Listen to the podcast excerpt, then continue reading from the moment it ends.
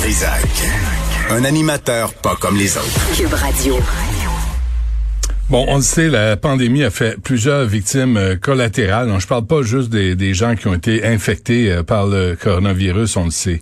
Euh, parmi elles, docteur Karine Dion, médecin dans un hôpital de Granby, qui s'est enlevé la vie le 3 janvier dernier. On a avec, on a, on a avec nous le l'époux de Karine Dion, David Daigle, qui est aussi le père de leur, leur fils Jacob.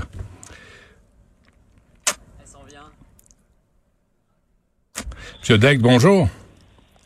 Bonjour, euh, Monsieur euh, euh Bonjour. Alors, bon, euh, écoutez, d'abord mes condoléances. je, je vous remercie de nous, nous parler ce matin. comment comment allez-vous, vous, votre fils? Comment vous vous remettez de cette épreuve? Ben, présentement, c'est sûr que là, on est quand même occupé. Là, on a beaucoup de soutien. Euh, on, on essaye de se tenir actif. Là. Moi, j'ai beaucoup des des amis euh, de ma femme qui m'invitent euh, à faire des activités dehors euh, comme ben, pour être avec mon fils. Moi, mhm. moi, je peux pas en faire parce que j'ai une main qui est fracturée, mais il y a beaucoup de gens alentour de nous présentement qui nous offrent leur, leur soutien, puis ça, ça, ça nous aide beaucoup. Ouais, c'est précieux. Hein? qui, qui, était Karine Dion? Parlez-nous de, de votre conjointe. Euh, Karine Dion, c'est ça. C'est moi, je l'ai connue. Euh, elle, était aux études quand je l'ai connue. Puis euh, elle m'avait tout de suite frappé par le vouloir de que les gens se sentent bien, le vouloir de, de changer le monde par rapport à elle voulait que au niveau médical que les gens soient le mieux soignés possible, que que les gens se sentent bien quand ils vont à l'hôpital, que c'était vraiment une grande, grande euh. Karine, elle, voulait le bien. C'est ça qu'elle voulait. Elle était, vraiment là pour les bonnes raisons. Au cours des dernières années, M. Daigle, vous l'avez vu, tu sais, quand on parlait des médecins, surtout les médecins spécialistes, les, on a parlé de leur salaire, de leurs conditions de travail, mais euh, rarement on a parlé de leur dévotion, de leur, euh, de, leur implication. Et, et Karine Dion, euh, votre conjointe, docteur Karine Dion, ce que je comprends, que c'est un médecin dévoué. Elle était très dévouée, elle s'impliquait beaucoup. Elle voulait changer les, choses. C'est pour ça qu'elle s'impliquait beaucoup. Peut-être moins dans les dernières années, là, je vous dirais. Là, elle était juste dans un conseil de CMDP. Euh, euh, euh, mais quand que le COVID est arrivé, là, elle a senti le besoin de s'impliquer. Donc, elle, s'est impliquée dans la coordination locale du COVID à Granby puis dans la région mais elle, elle sentait le besoin toujours de s'impliquer pour changer les choses.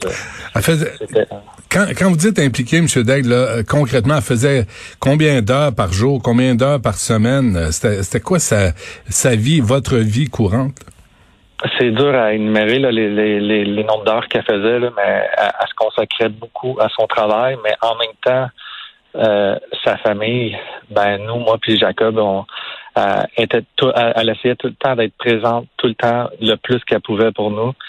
Puis elle, elle, faisait vraiment une belle conciliation là, pour vrai avec son travail qui lui tenait beaucoup à cœur. Puis nous, parce qu'on on était tout le temps en train de faire des activités. Du moment qu'on pouvait, on faisait une activité en famille, que ce soit le vélo de montagne, euh, le ski, euh, la marche, la on était tout le temps en train de faire euh, une activité pour euh, puis je pense pour elle c'était très important. Ouais.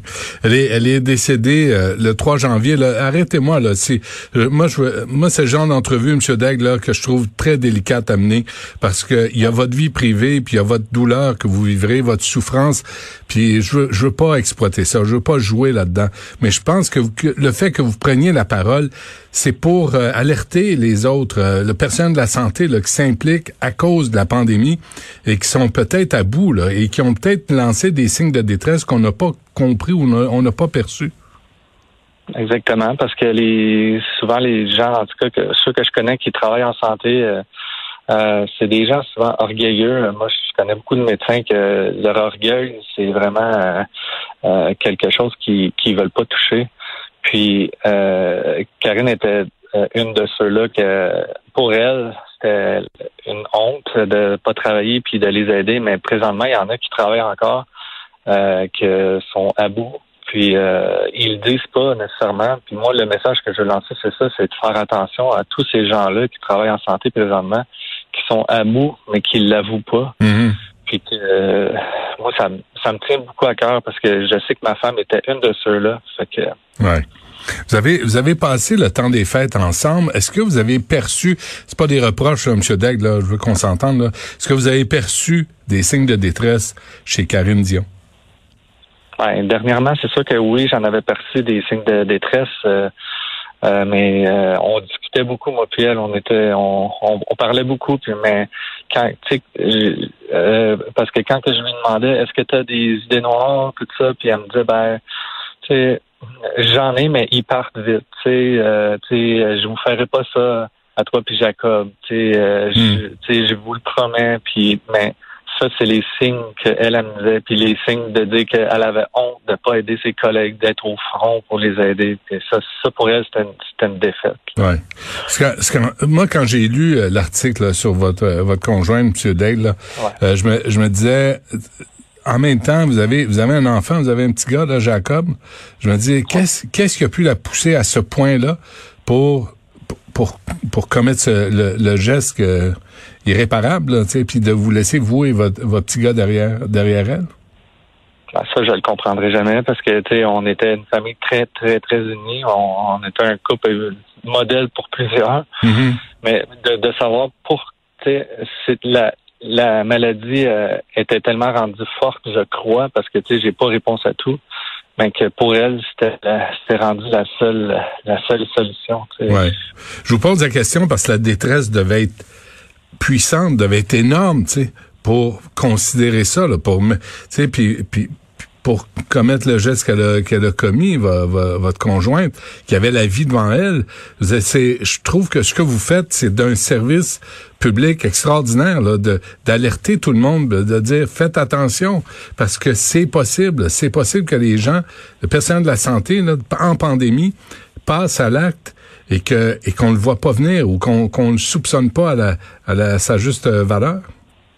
Exactement. Moi, si, euh, si je peux juste sau- sauver une personne qui est en détresse euh, présentement, puis qui euh, n'ose pas aller chercher l'aide qu'elle a besoin. Puis euh, moi, moi, mon but là-dedans, c'est sûr que c'est rendre hommage à ma femme parce que c'était une femme euh, exceptionnelle, mais Ouais. c'est aussi le, le le fait si je peux sauver au moins une personne, ben tu sais, ma mission euh, déjà là, euh, elle va être, euh, je l'aurais pas faite pour rien d'avoir parlé parce que moi je suis pas quelqu'un actuellement qui qui aime ça avoir les spotlights sur moi. Je, je suis Mhm. quelqu'un de très très gêné. Puis tu sais, mais présentement moi c'est- j'ai comme je veux euh, je veux faire ça pour pour elle puis pour faire pour aider tous ceux qui travaillent dans la santé présentement. Est-ce que euh, juste pour comprendre, Monsieur Daigle, elle avait 35 ans, Karine Dion. Est-ce qu'elle était urgentologue? Quelle était sa sa, sa fonction? Euh, en, fait, elle n'était pas urgentologue. était- ça s'appelle urgentiste. là. Euh, c'est, euh, euh, son travail principal était à l'urgence. C'est le même travail qu'un urgentologue. Mais elle, elle avait étudié médecin de famille. Euh, donc, elle était omnip- omniprétienne, mais la majorité de son temps se faisait à l'urgence. Puis, euh, un peu, une semaine à chaque dix semaines, était euh, à l'hospitalisation des patients à l'hôpital, mais elle faisait pas de bureau comme médecin de famille, mais son temps était tout dédié à l'hôpital. Qu'est-ce qu'est-ce qu'il a Parce que là, vous m'avez dit, elle, sentait qu'elle abandonnait ses collègues. Est-ce que c'était la souffrance au quotidien? C'était Est-ce que vous comprenez? C'est une question difficile à poser, là, mais est-ce que vous comprenez encore à ce moment-ci, vous m'avez dit non tantôt, là, mais les, tous les éléments qui l'ont amené à poser ce geste-là le 3 janvier? Ben, pour l'instant, je comprends pas tous les éléments, c'est sûr, mais elle, elle- elle avait même un retour prévu au travail à la mi-février. Puis euh, pour elle, dernièrement, elle m'avait dit ah, je sais pas si je vais être capable, tu sais, j'ai- je, je suis ah, je suis encore euh, épuisé, je suis stressé de tout. euh.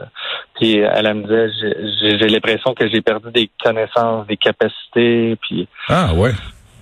Ouais, parce que ça l'a mis, euh, ça, ça l'a- elle était vraiment en, en dépression, mais sauf que je l'ai, ça, ça c'est quand on parlait moi puis elle ensemble, mais euh, je la, je- moi, je, de mon point de vue, je, je trouvais de l'amélioration là, tu sais, dans, dans son état là, Mhm. dans les dernières semaines, dans le temps des, des fêtes puis tout. Je trouvais, je trouvais, je trouvais qu'elle s'était quand même améliorée, puis il suffit de une heure et demie, puis tout a basculé. Est-ce qu'elle avait de l'aide? Est-ce que on, elle, avait une thérapie, un thérapeute, euh, quelqu'un qui parlait? Elle avait euh, de l'aide, mais euh, dû à la pandémie, l'aide elle se faisait plus à distance. Euh, tu sais, c'était pas, c'était moins humain que, tu sais, elle, parlait à sa psychiatre toutes les deux semaines environ, mais ça se faisait tout à distance. C'était pas comme à l'habitude. C'est vraiment, euh, c'est vraiment triste. J'ai juste euh, dire à peu près 20% des médecins ont eu des pensées suicidaires au cours de leur vie, selon une étude de l'Association médicale canadienne. Donc, euh, prenons, soin. Comme patient, M. Daigle, est-ce que est-ce qu'on peut faire quelque chose face aux personnels de la santé qui prennent soin de nous, mais nous, est-ce qu'on peut faire quelque chose pour prendre un peu soin d'eux? Ben, c'est de savoir si on sait que dans notre entourage, euh, qu'il y a une personne qui travaille dans la santé présentement, qu'on le sait, qu'on on, voit qu'il va plus ou moins bien, c'est, peut-être de faire les premiers pas et puis parce que moi, de toute ma famille, puis de la famille à, à ma femme, c'est ils disent tout ça. Pourquoi? On, on le savait qu'elle allait pas bien, mais pourquoi qu'on n'a pas fait plus, tu sais? Hmm. Je pense que c'est, si on a une personne dans l'entourage qui dans notre entourage euh, qui est dans la santé, puis qu'on sait qu'il va pas très bien, c'est de l'appeler puis de, de, de, de, lui dire qu'on l'aime puis lui dire qu'on est là pour euh, pour, pour l'écouter puis puis et, puis être là hmm. surtout sans juger parce que ma femme elle avait bien peur du jugement de tout ce que les gens penseraient ah oui. pensaient de elle. Ouais, puis dans, dans ce contexte-là, M. Daigle, vous, est-ce que, puis c'est pour comprendre les conséquences là, de, de, poser un geste euh, suicidaire comme ça, là, mais vous, est-ce que vous portez une culpabilité? Est-ce que vous, là, je comprends vos propos, là, c'est que vous et votre famille, vous vous sentez aussi coupable de ce qui est arrivé? Ben, on sent, tu sais, moi, même si c'est tous les gens qui sont alentour de moi, ils, me disent, ben, tu sais, qu'ils trouvent que j'ai tout fait pour elle, mais moi, dans ma tête, c'est sûr que je me sens coupable, j'aurais pas en faire plus. On, on peut toujours se dire qu'on peut en faire plus. Ah c'est sûr que je vais tout le temps vivre avec une certaine culpabilité qui, qui disparaîtra peut-être jamais, mais qu'un jour, il va peut-être être moins grande. Mais là, vous vous, occupez de votre petit gars, euh, Jacob, Ah, c'est vraiment ma priorité présentement, c'est que mon petit gars soit heureux, puis que qu'on passe en travers ensemble, puis, pour, puis moi, je veux vivre heureux pour lui, puis hmm. avec lui. C'est vraiment tragique. Euh, Monsieur Degg, encore une fois, nos condoléances, euh, la, ma part, la part de toute l'équipe. Puis euh, j'espère que vous allez vous rétablir, mais j'imagine que vous avez un long chemin à faire. Hein? Oui, c'est ça. Mais je, suis très bien entouré. Ça, c'est ça que je me dis que je suis bien entouré. Puis Très bien. Ben, bon courage. Puis merci d'avoir pris le temps de nous parler. Je pense que vous faites œuvre utile d'en parler publiquement et d'alerter les gens là, aux euh, problèmes de peut-être de santé mentale, santé physique aussi du personnel de la santé. Monsieur Degg, euh, lâchez pas. Bon courage à vous. OK. Merci. Merci beaucoup, Monsieur Dutrisac. Au revoir.